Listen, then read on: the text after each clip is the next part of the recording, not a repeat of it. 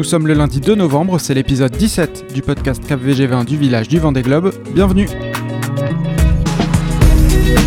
Bonsoir ou bonjour à tous, c'est Alexis Raison et pendant trois semaines je vous emmène avec moi sur les pontons des Sables d'Olonne. Et comme je vous l'avais dit hier, c'est une journée à thème. Aujourd'hui on a parlé de sponsoring dans l'émission télé du village du Vendée Globe que vous retrouvez chaque jour sur TV Vendée, TBO et TB Sud. Et on parle de sponsoring également dans le podcast de ce soir. Je continue à vous présenter tous ces métiers qui tournent autour des skippers qui font ces projets Vendée Globe. Demain, on parlera des préparateurs de bateaux. Aujourd'hui, donc, les partenaires, ceux qui permettent finalement à la course d'exister, ceux qui financent les projets. Et dans certains cas, ça se fait vraiment in extremis. Il y a trois skippers qui ont trouvé des sponsors majeurs après l'été, fin août, début septembre. Alexia Barrier raconte comment ça s'est passé. En gros, je m'étais dit euh, au 15 juillet, si on n'a pas de partenaire, bah, je réfléchissais à peut-être euh, laisser tomber. Le 16 juillet, je me dis c'est idiot, on va quand même euh, chercher des sous jusqu'au bout, puis si on n'en a pas, je partirai quand même. Et là, au mois d'août, au moment où je me dis le plus, au mois d'août, il se passe rien en France, on m'appellera jamais, donc voilà, je, pense à la prépa du bateau, mais prête à réattaquer en septembre.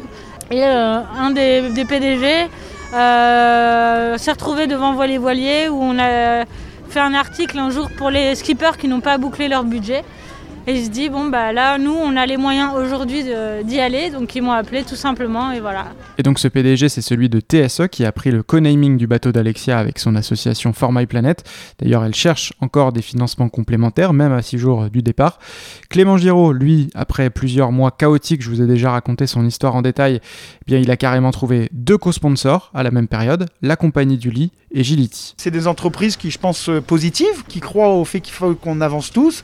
Et c'est un peu sur ces arguments-là, en plus plein d'autres, euh, euh, sur plein d'autres points qu'on s'est retrouvés, mais c'est sur ces, points de vue-là qu'on était tous d'accord. Et le troisième, c'est Benjamin Dutreux qui a trouvé Omia en plus de la Water Family. On a eu un partenaire avec qui bah, ça a matché. il avait besoin de nous, on avait besoin de lui.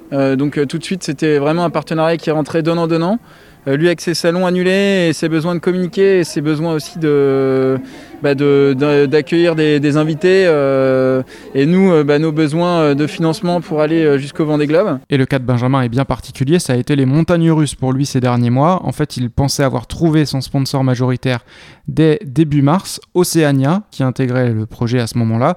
Sauf qu'Oceania, c'est une chaîne d'hôtels et une semaine plus tard, tout fermait. Donc à la sortie du confinement, Oceania s'est finalement retiré, sans aucune rancœur bien sûr côté Benjamin. Il a compris que c'était une situation euh, bien compliquée pour une marque hôtelière. Pourtant, il y a un contre-exemple. Dans le Vendée Globe, c'est Best Western qui évolue dans le même secteur d'activité, qui a perdu 50 à 60% de son chiffre d'affaires, mais qui a choisi pendant le confinement de rejoindre le projet de Romain Athanasio. Explication de cet investissement avec le directeur général de Best Western, Olivier Cohn. L'idée derrière tout ça, c'était vraiment pour nous de participer à, la relance et puis participer à une aventure, faire rêver les gens dans une période aussi difficile, à la fois économiquement mais psychologiquement. Tout le monde a, on sent dans les relations qu'on a les uns avec les autres que c'est difficile psychologiquement pour tout le monde. Voilà, ça fait rêver. Quand on, voit les images du Vendée Globe, ça fait rêver et apporter, participer un peu à ce rêve en ce moment, ça faisait vraiment partie de notre stratégie. On a fait une revue budgétaire complète. On a revu tout ce qu'on avait prévu euh, sur cette année parce que forcément les objectifs n'étaient plus tenables. Et on a fait des choix. Euh, et donc il y a des projets qu'on a arrêtés, il y a des investissements qu'on n'a pas faits. Et on a essayé de réévaluer chacun des investissements qu'on avait. on s'est dit voilà, qu'est-ce qui fait du sens, qu'est-ce qui fait plus de sens et pour nous, le projet avec Romain faisait énormément de sens dans cette période-là. Encore à la fois pour participer à, ce, à cette évasion, mais aussi en interne, pour redonner euh, à nos hôteliers, à nos salariés, euh, quelque chose auquel s'accrocher dans cette période difficile. Et puis il y a quelques autres raisons avancées par Olivier Cohn. Déjà, Best Western avait un excellent souvenir des retombées du Vendée Globe 2004 qu'ils avaient fait avec Benoît Parnaudot. Ensuite, il se trouve que l'adjoint d'Olivier Cohn, c'est le hasard, a déjà travaillé par le passé sur un projet Vendée Globe avec Samantha Davies, la compagne de Romain Athanasio. Et enfin, le dernier argument, c'est justement la rencontre avec Romain, et c'est d'ailleurs ce qu'on entend la plupart du temps, c'est la rencontre qui fait le projet. En ce qui concerne Manuel Cousin, il lui arrive même de sous-entendre que son sponsor Eric Sétin fait désormais partie de sa famille. Tout ça, c'est des histoires euh, humaines.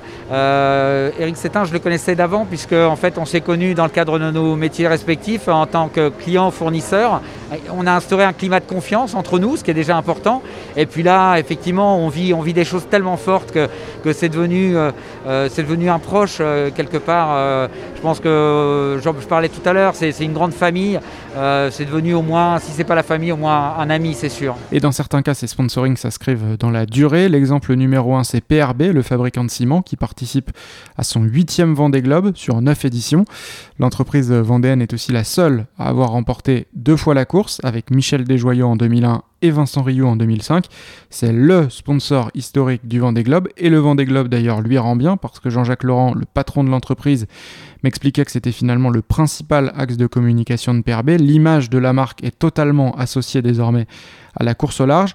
Le deuxième sponsor le plus ancien, c'est Hugo Boss, qui accompagne Alex Thompson depuis 5 éditions, depuis 2004. Et ensuite, avec une quatrième participation, on trouve Paprec, longtemps associé à Virbac et maintenant à Arkea, ainsi que Maître Coq, qui est aujourd'hui sur le bateau de Yannick Bestaven, après avoir accompagné Jérémy Bayou en 2012 et 2016, et on l'oublie souvent, mais Maître Coq était déjà là en 1992 avec Thierry Arnaud. J'ai demandé au directeur général de l'entreprise, vendéenne elle aussi, euh, Christophe Guyoni, ce qu'il venait chercher en sponsorisant un bateau. Il y a les valeurs de la voile, donc euh, avec euh, toutes les valeurs d'innovation comme on peut voir sur tous les IMOCA, là, qui sont des valeurs fortes aussi au, sein de l'entreprise. mais il y a surtout une valeur que moi j'apprécie beaucoup, c'est l'humilité des, des, marins et des skippers, leur leur euh, façon d'être abordable auprès du grand public, euh, d'être toujours présent, de répondre toujours aux sollicitations. Euh, et ça, je trouve que cette simplicité-là, elle est hyper importante et, très bien transposée au niveau de l'entreprise. Maître Coq sponsorise aussi une course du circuit Figaro, la Solo Maître Coq, qui a lieu au printemps au Sable d'Olonne depuis 2014.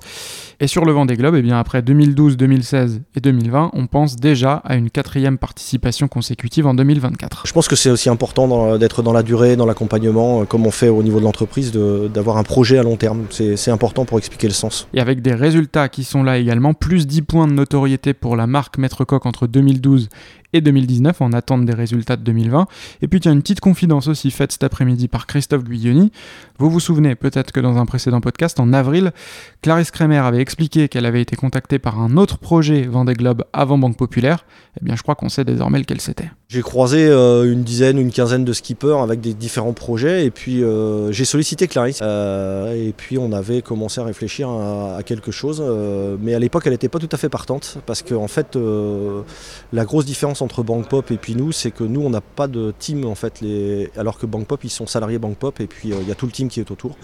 Et donc elle se sentait pas de se lancer euh, dans un projet comme ça, euh, toute seule entre guillemets, sans avoir, sans être entourée de façon significative par des professionnels. Finalement, Maître Coq a opté pour Yannick Bestaven. Clarisse Kremer prendra elle aussi le départ du Vendée Globe 2020 avec Banque Populaire.